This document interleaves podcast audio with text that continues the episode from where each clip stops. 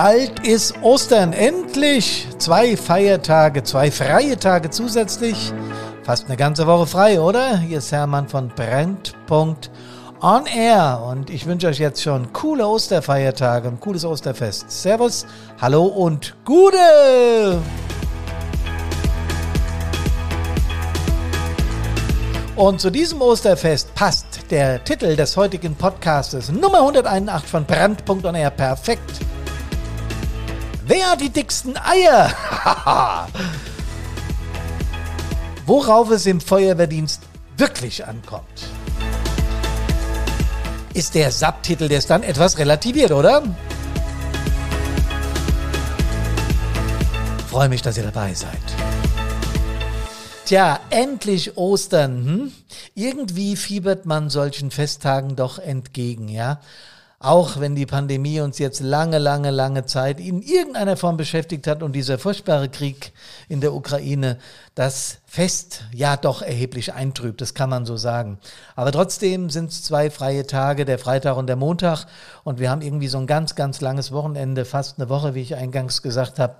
Und da passt der Titel ganz gut, wer hat die dicksten Eier? Auch wenn das hier an dieser Stelle etwas sinnbildlich gemeint sein soll. Das ist klar. Zunächst einmal gibt es die unterschiedlichsten Motive, ähm, Feuerwehrfrau oder Feuerwehrmann oder Jugendfeuerwehr, Kameradin, Kamerad, Kinderfeuerwehrmitglied oder so zu werden. Das wissen wir. Bei den Kiddies ist das immer noch ein bisschen spielerisch. Bei den Jugendlichen ist das dann mehr dieser Abenteuergedanke und dieser Wunsch, ja, auch etwas aus sich zu machen, in seinem, in seiner Freizeit etwas Sinniges zu tun. Aber bei uns Erwachsenen ist es dann schon eher dieser Hilfsgedanke, einen einen äh, oder ein, mehreren Menschen einem, ja, mehreren Menschen in Notsituationen helfen zu wollen. Das ist eine, eine sehr, äh, ja, eine sehr ehrenhafte Motivation und die kommt auch bei ganz, ganz, ganz vielen Feuerwehrmenschen definitiv ziemlich weit oben in der Motivationskette. Und außerdem wird man als Mitglied einer Feuerwehr in der Gesellschaft noch ganz gut wertgeschätzt. Zumindest in dem überwiegenden Teil der Gesellschaft. Das war früher auch noch ein bisschen besser, wie es heute ist. Aber ich glaube immer noch zu spüren, dass wenn man als Hobby Feuerwehrmann oder Feuerwehrfrau angibt, die andere Seite guckt, ach, oh, ja, toll. Ähm, wir erleben das auch immer wieder, wenn wir angeben, was Brandpunkt denn so tut, dass wir äh, für Feuerwehrleute da sind, um die präventiv auf mental-emotionale Schwierigkeiten vorzubereiten. Also, oh, Feuerwehr, ja, das ist eine coole Sache. Also jeder äh, schätzt diese Leistung, die Feuerwehr ehrenamtlich, freiwillig, unentgeltlich abliefert. Jeder oder jede, das trifft nicht den, äh, den, den, den ganzen Kern, weil wir natürlich auch wissen, dass es immer schon ein paar ja, Grund verzeiht mir den Ausdruck, blöd Männer oder Frauen gegeben hat, die äh, diese Dinge dann auch noch in die Spekulationsecke oder in die Verschwörungstheorie-Ecke stellen. Aber über die will ich mich gar nicht oder mit denen will ich mich gar nicht aufhalten, sondern es geht darum, dass Feuerwehr grundsätzlich in der Gesellschaft wertgeschätzt wird. Andererseits oder die andere Seite der Medaille ist natürlich auch, dass wir als Feuerwehrleute auch einiges aushalten müssen. Das wird einem so richtig am Anfang der Karriere nicht beigebracht. Und das ist auch erstmal grundsätzlich bei Kindern oder bei Jugendlichen völlig in Ordnung. Zum Ende der Jugendfeuerwehr hin wird über das aktive Leben dann schon das ein oder andere Wort verloren und auch äh, Einsatzthematik wird bearbeitet. Aber natürlich ist bei den jungen Leuten dann dieser Gedanke, ich darf jetzt endlich mit in den Einsatz im Vordergrund. Und das ist doch auch völlig in Ordnung. Trotzdem kommen wir nicht umhin. Ihr wisst ja, mein Thema, dass ich immer und immer wieder in den Vordergrund rücke, dass wir unseren Leuten mitgeben müssen, dass ja, manche Dinge eben auch nicht ganz so einfach abzukönnen sind. Stichworte Eigengefährdung. Ja, manchmal bringen wir uns in Gefahr. Da müssen wir einen klaren Kopf bewahren. Da müssen wir abwägen zwischen Risiko und Nutzen. Da müssen Führungskräfte entscheiden, wie weit geht's. Und da müssen äh, Truppmänner, Truppführer selbst entscheiden, wie weit geht's im Innenangriff, was können wir ab und was nicht. Das sind Entscheidungen, die müssen wohl überlegt, mit einer fundierten Ausbildung und mit klarem Kopf getroffen werden. Und natürlich haben wir auch im Einsatz Angst. Äh, ein Spruch von, von einem unserer erfahreneren Feuerwehrkameraden war immer, wer noch keine Angst gehabt hat, war auch in noch keinem Feuerwehreinsatz. Und irgendwo ist da was dran. Das heißt ja nicht, dass wir grundsätzlich bei jedem Einsatz vor Angst in die Hose machen. Darum geht es überhaupt nicht. Ja? Wir haben die Dinge sehr gut im Griff. Wir wissen, wie die Lagen sind. Wir wissen sie einzuschätzen. Aber dennoch gibt es immer und immer wieder Situationen, mit denen wir konfrontiert werden, mit denen wir nicht gerechnet haben. Schreckliche Bilder, Leid von Angehörigen, weitere Faktoren, die ich schon sehr oft beschrieben habe. Das müssen wir aber abkönnen. Den Satz mit all seinen Folgen habe ich in meiner Feuerwehrkarriere schon ganz oft gehört teilweise untereinander, also wenn Kameradinnen und Kameraden miteinander sprechen über einen Einsatz, so mit einer abtuenden Handbewegung, naja, das müssen wir schon abkönnen. Teilweise aber auch von Führungskräften, die äh, sagen, naja, das stellt euch mal nicht so an, das habe ich selbst schon wahrgenommen nach einem Einsatz. Ähm, tja, wie gehen wir damit um? Ich habe zwei, drei Einsätze erlebt, wo das sprichwörtlich oder sinnbildlich von Führungskräften oder auch von Feuerwehrleuten geäußert wurde. Ich kann mich erinnern an einen Großbrand, also da hatten zwei Familienhaus äh, relativ heftig gebrannt, also die, man konnte sich auf der Anfahrt schon ausrechnen, dass die Häuser beide hinterher nicht mehr bewohnbar sind, äh, andersrum gesagt, jo, zerstört sind. Das heißt, äh, da waren Menschen vor Ort, denen diese Häuser gehörten und deren Lebensgrundlage, deren Wohngrundlage, deren äh, Lebenssituation sich von der einen auf die andere Sekunde vollkommen verändert hat. Natürlich ist es unsere Aufgabe, dass wir uns jetzt in dieser Situation äh, erstmal nicht mit dem Leid der Angehörigen oder der, der, der im Einsatz befindlichen, also der Menschen, äh, deren Hab und Gut wir schützen wollen, äh, abgeben können. Natürlich nicht. Wir haben uns auf den Einsatz zu konzentrieren. Aber ich habe es auch erlebt, dass im Anschluss äh, ein, ein, ein Mensch, ein Mann auf uns zukam und äh, mit wild gestikulierend äh, geäußert hat, ähm, was da jetzt abgeht und uns auch so ein bisschen angefahren hat, so nach dem Motto, was muss ich denn da jetzt alles machen? Ich brauche da Unterstützung, ich brauche da Hilfe. Und das wird von der Führungskraft, da kann ich mich noch sehr gut dran erinnern, mit dem Argument, das ist nicht mein Problem, abgetan. Kann man natürlich machen.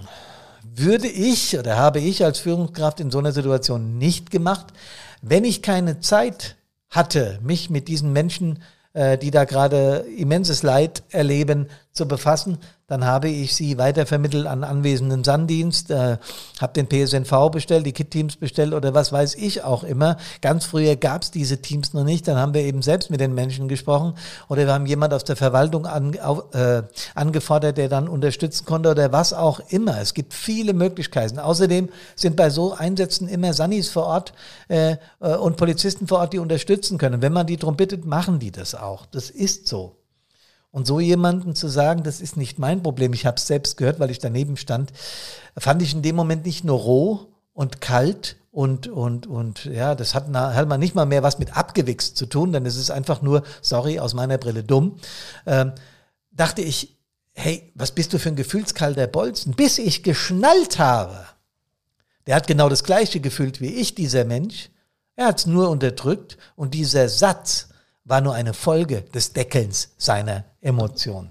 Der zweite Fall war ein VU, ein, Klemm, also da war eine Person eingeklemmt, ähm, die war aber am Leben und hat das Ganze auch überlebt, um es vorwegzunehmen, aber da kam ein Angehöriger, nämlich äh, soweit ich mich erinnern kann, der Vater an die Absperrung und hat gesagt, das ist mein Sohn und man hat ihn von Polizei, Feuerwehrseite äh, dann der, der Einsatzstelle vorenthalten. Ich hätte zumindest den Einsatzleiter mal gefragt, ähm, was ist denn los? Äh, was kann ich denn für Auskunft geben? Also mit geredet hätte ich mit dem Menschen schon, weil das muss man sich mal in die Situation, wenn man den Perspektivwechsel macht, sich vorstellen, wer da gerade beschäftigt ist an der Einsatzstelle und dass wir da wenig Zeit haben, klar, aber wenn der Vater des Verletzten auftaucht, dann ist eine Kurzauskunft oder irgendein Satz, der ihn mal einen Moment beruhigt, weil der junge Mann war im Leben, hat auch mit uns reden können, das weiß ich noch sehr genau, ähm, ist da, ist da wichtig, weil der kann uns ja auch völlig abdrehen da auf der anderen Seite. Das heißt, wir haben auch da genauer hinzugucken.